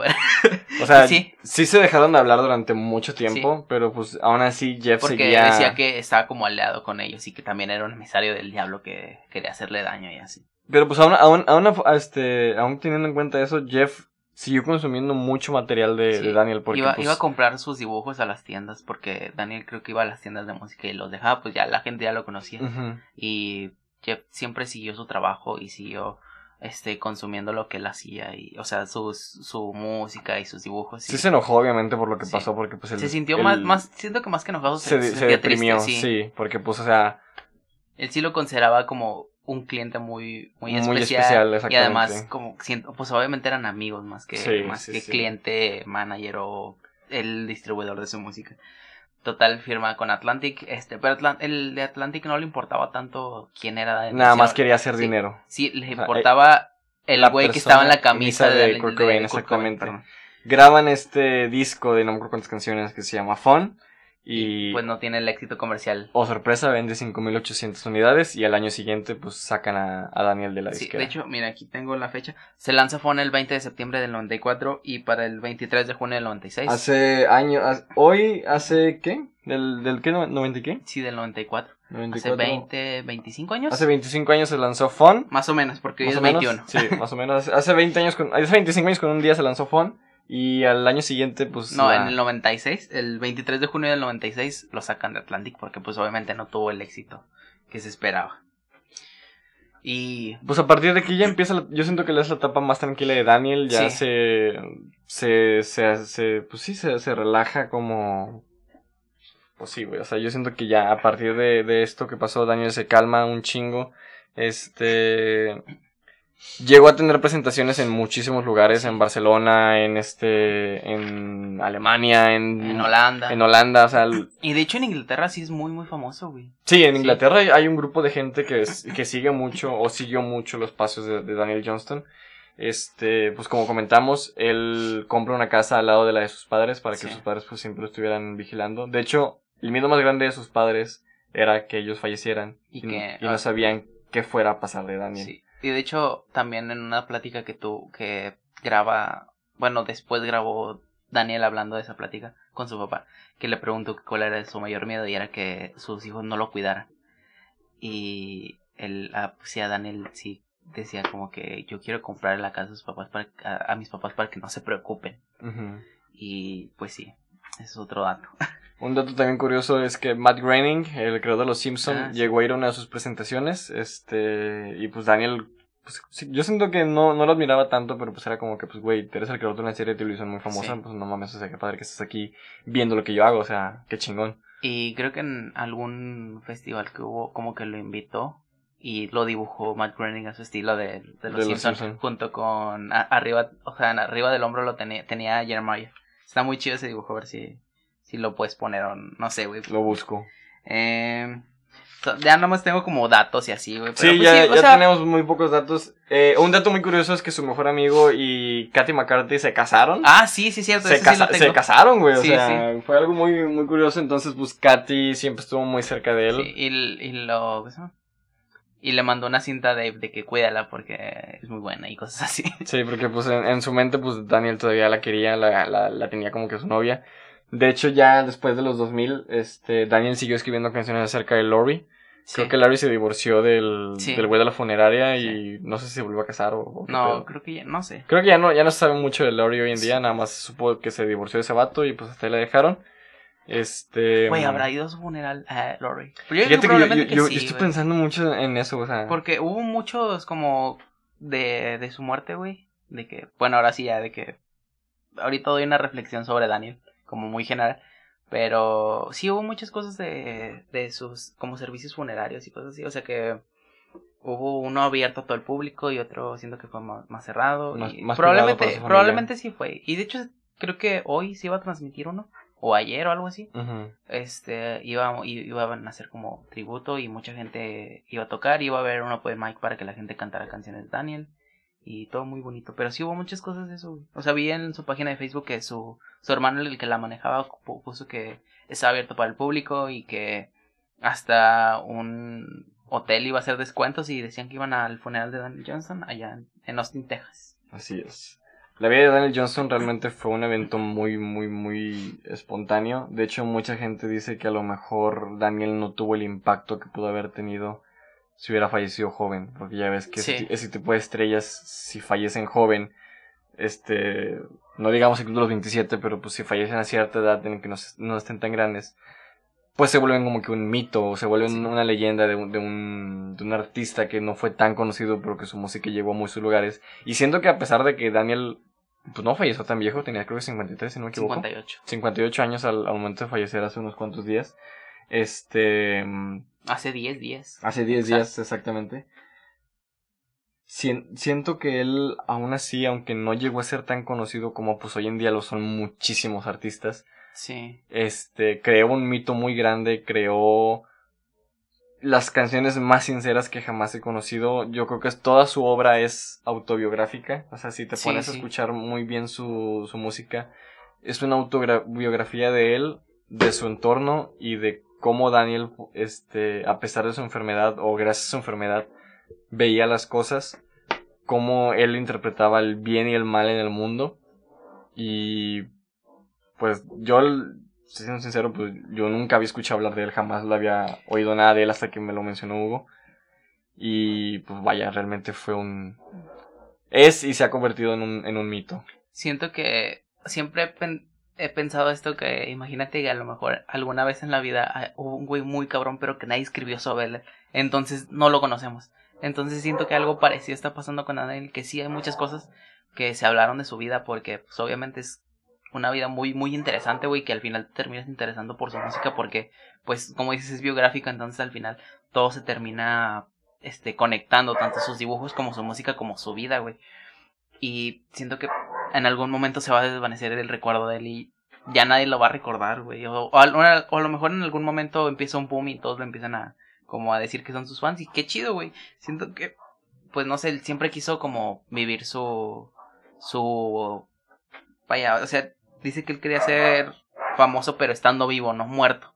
Y, creo que en, en cierta manera estando vivo lo logró y estando muerto lo logró siento que aún más. fuer- fueron como ciertas etapas de su vida en las que sí era como muy famoso y luego pues no sé pasaban como recaídas o lo ingresaban a hospitales y pues la gente se olvidaba y otra vez volvía siento que fueron como altos y bajos en su vida en, en que fue famoso güey Eh, otro dato es que después de bueno cuando se proyectó el el documental en South by Southwest justamente en- creo que fue 2005 2000 entre no, no recuerdo si es 2005 2006 o 2007 que se proyecta el documental. Y reunieron a Lori Allen con Daniel Johnston. Entonces eso estuvo muy bonito güey. Sí. Este y platicaron y le dice que todavía te amo. Este vamos a casarnos. Vamos a casarnos. Sí, le dijo, literal, este, sí le dijo eso, güey. Este, y sí pasa una escena donde le dan- se dan un beso y muy bonito, güey, todo. Eh, Algo que no comentamos es que una vez que ya estuvo viviendo en Waller, unos güeyes que se mudaron a Waller de no Ah, sé sí. dónde, de repente un día ven a un güey peleándose con unos perros y lo ayudan y se dan cuenta que este güey es Daniel Johnston. Sí. Y ellos no tenían claro por qué se habían mudado a Waller, pero cuando se encontraron con Daniel, se dieron cuenta de que nos mudamos a Waller para poder conocerlo y, y armaron una pequeña banda. O sea, y realmente la banda como que sigue el- la, la esencia de Daniel de grabar todo en un cuarto. sí, y pues, pues duró muy poco, pero. Duró igual, muy poco, sí. pero pues fue un fue uno de esos proyectos de Daniel muy, muy Sí. extravagantes. Sí, siento que tuvo como muchas colaboraciones así medio extrañas, pero pues al final formaron su vida y no podemos de, como dejarlas de lado. Eh, otro dato, en 2017, si no me equivoco, tocó en el Marvin, en el Festival Marvin, que si son de México, principalmente del DF, que es donde se, se celebra, por así decirlo, este pues tocó y, sí lo conocen el Festival Marvin. Y si no me equivoco, es la única vez que ha venido a México. Creo que sí. Creo que sí. Sí. Sea, Y sí, no sé, a mí sí me hubiera gustado verlo en vivo alguna vez, pero me hubiera gustado verlo de que si hubiera vivido en los años en que estaba como en... En los 80, sí, en- 90. sí, cuando él tenía como 20 o algo así, porque sus últimas presentaciones, si las ves, a mí me parecen muy, muy tristes, güey, porque literal ya no se acordaba de sus, de sus canciones, güey, de sus letras, entonces tenías que... de hecho, hay algo, tenía que leerlas, güey. hay al algo que él de decía que si ya toqué una canción para que la voy a volver a, volver a tocar otra vez. Ah, sí, cuando... Sí, sí, sí. Este, sí, no le gusta como que grabar las cosas dos veces. Cosa rara porque pues tus primeros cassettes eran tus Sí. rolas grabadas una y Sí, otra y otra y otra vez, así que bueno, pues momentos Johnston. Eh, otro dato. Ah, ya no sé. es que lo tenemos anotado como una libreta. Bueno, tiene Hugo agotado, yo traigo, Bueno, sí, yo sí. yo traigo casi todo aquí en la ah, cabeza. sí se disculpó con Jeff años después de lo del problema y sí. Sí, le dijo que estaba muy arrepentido sí, por todo lo que pasó. Jeff sí lo con- sí consideró su disculpa como muy muy sincera, güey. Porque pues sí, en toda su vida Daniel fue muy sincero. Eh, sus papás se murieron, creo que su papá murió en el 2017 o su mamá. Pero ya en sus últimos años lo cuidaba su hermano. Y siento que ya sus últimos años sí fueron como muy tristes, pero felices al mismo tiempo porque ya estaba como en paz. pero sí tuvo problemas como diabetes y tiroides y... Se hizo adicto al cigarro, su voz obviamente cambió muchísimo. Sí, su voz... Sí. De hecho, su voz siempre fue algo muy característico de él porque pues, no tenía como que la voz que tú esperabas de una persona era esa muy, muy aguda en, en, sus primeras grabaciones. Sí. Y ya sus últimos años ya no... Ya, no, son igual. Antes, no. Si, si ven a, a Daniel en sus primeros años, sus fotos de sus primeros años, tal vez en sus 19, 20, tantos, este, podrán notar que es una persona muy diferente a sus últimos. Y no sé, siento que acabó ya muy mal. Sí. Se me hace muy, muy triste como la última parte de su vida. Aunque obviamente él tuvo sus momentos felices, pero pues sí se hizo adicto también al, al azúcar y, y pues sus, hay una entrevista que un vato de una banda fue a entrevistarlo y su papá le en su como en la casa adyacente que tenía la de sus papás tenía como muchos dulces entonces su papá tenía que ir a, a sacar esos dulces porque pues obviamente tenía niveles de azúcar muy muy altos eh, también se hizo un documental bueno como un pequeño este como decirlo como una pequeña película. Uh -huh. en donde a Daniel le ponen sus porque ya ves que se grababa hablando entonces tienen muchas de esas y hay una parte de esas cintas en que le pregunta True Love Find You, no sé, como que si encontraste o si te encontró el amor al final. Y Daniel dice, pues no, no, no. Como, no realmente, sí, pero. Pero te das cuenta que hay momentos de tu vida que es como re mejor recordarlos y como que eso lo interpreta más como el amor. Y. Verga, güey, sí me, sí me llegó mucho esa parte y sí. Sí, sí lloré, güey, la neta. O sea, sí me puso muy triste la muerte de Daniel porque me identifico mucho, mucho con él. Güey. Y como con su sinceridad y muchas cosas de su vida, muchas cosas de su vida, perdón. Eh, ay, de hecho este documental, digo, que contribuyeron Lana del Rey, hizo un cover y aparte donó dinero y Mac Miller también donó dinero. Y ahorita ya busqué y Mac Miller se murió el 7 de septiembre, entonces ya pasó mucho. Ya pasó. Pero también fue este pues, mes. También fue este mes, exactamente. Eh, pues ya, este, quiero dar como una reflexión muy general y al final pasar a las recomendaciones, que de recomendaciones tenemos pues más. Puro, puro, yo la verdad no tengo recomendaciones más que que vean el, el, documental, se los voy a dejar al final en la descripción. Sí. Acuérdense que todas las recomendaciones están en YouTube, por favor. Este. Eh, escúchenos y compártanos porque ya tenemos ocho vistas en el último episodio del podcast. A huevo. De YouTube. No sé si nos escuchan en Spotify, pero pues compártanos, por favor. Nunca decimos esto porque no queremos sonar como youtubers, o al menos yo, güey, de que suscríbanse y denle like y activen la campanita. y así, güey. Este, compartan mucho el podcast, por favor, para que más gente... Nos... Ah, o sea, en, es, en, especial este para que la, la, gente empiece a conocer a Daniel Johnston. Comparten este podcast para que Carlos Juárez siga chingando a su madre. Este... Pasamos con la reflexión de Hugo. Eh, Daniel Johnston, obviamente él no, se, no le gusta que lo consideran como un genio musical, pero la mayoría de la gente sí lo hacía. Al menos siento que es... que pasa con muchos artistas que no les gusta porque muchas veces sentimos que lo que hacemos no es tan bueno pero para otra gente sí es muy chingón. Entonces, muchos episodios de su vida fueron muy, muy tristes y otros muy felices, pero al final siento que su vida fue más feliz que triste. Es que me estoy contradiciendo mucho, pero quiero decir, cumplió lo que él, lo que él quería, el ser famoso y darse a conocer y todo eso. Y sí, o sea, el, creo que ya en los últimos años ya vivía muy bien por todas las presentaciones que había dado en, en todo el mundo. Y es clave en la. en. ¿Cómo se llama? En el hecho de que. de la fundación del grunge, por así decirlo. Porque Kurt Cobain obviamente se inspiró mucho con sus canciones y todo eso. Y además. es el precursor del lo-fi. O sea, que ahorita ya vemos mucho gente que se graba solamente a veces con su celular o cosas así. Y es un parteaguas en la música. Creo que es tanto como el pop se, se, inspira mucho en los Beatles, la gente que va empezando se podría inspirar mucho en Daniel Johnston. Tanto con sus canciones como sus dibujos.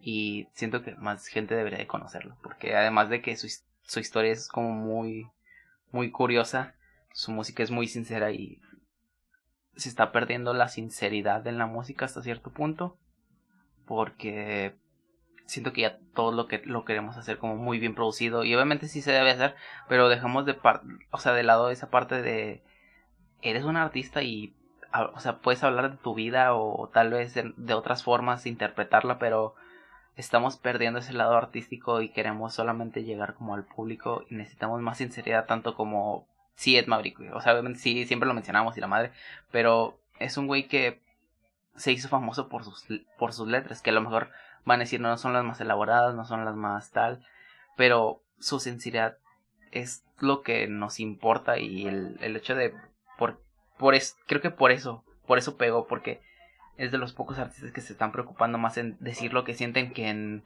decir lo que quieren escuchar, güey. Y Daniel Johnson siempre fue como un niño.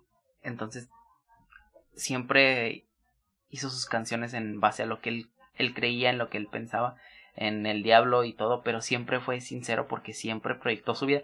Una de las canciones más curiosas o más bonitas, por así decirlo, es Picaboo, que él dice, podrás escuchar esta canción y te vas, o sea, vas a seguir tu vida normal, pero ya lo veo por siempre porque habla de como de sus problemas de, de su mente y cosas así. Y sí, creo que esa es como básicamente mi reflexión. Esto fue La vida ahora y los demonios de Daniel Johnston. Este, vamos a pasar a las recomendaciones. Sí, este Espero que les haya gustado. Bueno, este mi, única, recomendación, os voy a dejar el. el, este, el Creo que es por default el, documental, de Devil and Daniel Johnston. Esa va a ser nuestra. ¿Cómo se dice? Esa va a ser mi recomendación, así que Hugo. Eh, la segunda recomendación es el documental que les bueno, que les hablé de Lana del Rey y Mike Miller que contribuyeron, se llama Hi, How Are You Daniel, está en YouTube, lo pueden encontrar. Eh, el video de Konekai que también habla muy muy resumidamente de su vida. Eh, lo pueden encontrar. Es... Al rato te paso los links. Un pendejo no se acordó de, anotar las cosas, pero tú sigue hablando. El video de Konekai este, es un youtuber que habla mucho de música y también pues creo que puede entrar como mini recomendación entre esa, que vean su canal porque tiene como recomendaciones y habla de mucha vida, de muchas de las vidas de muchos artistas, está muy padre. Eh, el cover de, de Lana del Rey de la canción Something's Last a Long Time. Eh, el cover de Dead Cup for Cutie de la canción Dream Scream, que de hecho es, yo podría decir que es mi favorita después de Walking the Cow. Que un dato curioso de Walking the Cow, de la canción de Daniel, es que está como muy raro, el, está, sí, raro el nombre porque literal se llama pasea, o sea, paseando a la vaca. pero lo que él se refiere es a, pase, o sea, como cargar una responsabilidad, la, las, la vaca es la responsabilidad y puede ser muy pesada, pero al final estás cargándola, por así decirlo. Hay un cover de una banda que sal, de hecho lo sacaron el, el día que falleció Daniel. Se llama, la banda se llama Tierna Vacío y el cover es de the Cow. Y canciones de él que me parecen importantes es Spirit World Rising, eh, Held Hand, que de hecho Held Hand aparece al final del... No, bueno, la, es la canción, la penúltima canción que aparece en el documental, que es donde Daniel sale bailando, que me parece una escena muy muy bonita. Eh, pues de las más famosas, True Love Will Find You in the End, Walking the Cow, Dream Scream, Peekaboo, eh, The Story of an Artist, que esa sí también es... Yo siento que esa es la canción más representativa de Daniel. Sí, que sí, eh, habla muy, siento que habla mucho de, de lo que le decían sus padres y sus familiares y así de, de nunca vas a hacer nada y, y no eres un buen artista. Eh, My Favorite Darling Girl también es una muy buena canción. Honey, I Sure Miss You, Devil Town, que de hecho Caloncho dice que tocaba en sus primeras presentaciones Devil Town. Sí. Y de hecho subió un cover a, Facebook y Cell Love. Y por nuestra parte es todo. Espero que esperamos que les haya gustado. Fue un podcast muy diferente a todo lo que hemos hecho anteriormente. Fue como que más serio, un poquito tratando de darles a conocer quién fue, qué hizo y cuáles eran los demonios de Daniel Johnston. Pero pues. Creo que es siento que sí es algo que quería hacer y de hecho por eso me dormí tan tarde haciendo como que o sea, como que recolectando todos los datos importantes de su vida porque realmente quería homenajearlo de una manera correcta porque se ha influido mucho su arte en, en mi vida y sí pues sí, o sea, como, como decirte, su muerte me impactó mucho y y creo que eso es una bonita manera de, de recordarlo y de pues tratarle de hacerles llegar a ustedes que nos escuchan este que, quién fue Daniel Johnston. Sí. Así que, señor. Espérate, ¿qué más iba a decir? Pues sí, ya es todo. Son- por acá. Ah, es un... Sí, quería como homenajearlo de manera correcta. Y... Ah, ya me acordé. Que no es, no es que nos queramos aprovechar. Después de 10 minutos de divagación. No nos queremos aprovechar del tema, sino que, de hecho, el último podcast ya, este, lo habíamos Sí, mencionado. ya lo habíamos platicado después de grabar que íbamos a, como a, hacer un episodio dedicado a su vida. Pero sí, pues ya era todo. Este, es una pendejada y se me olvidó. Bueno, bye.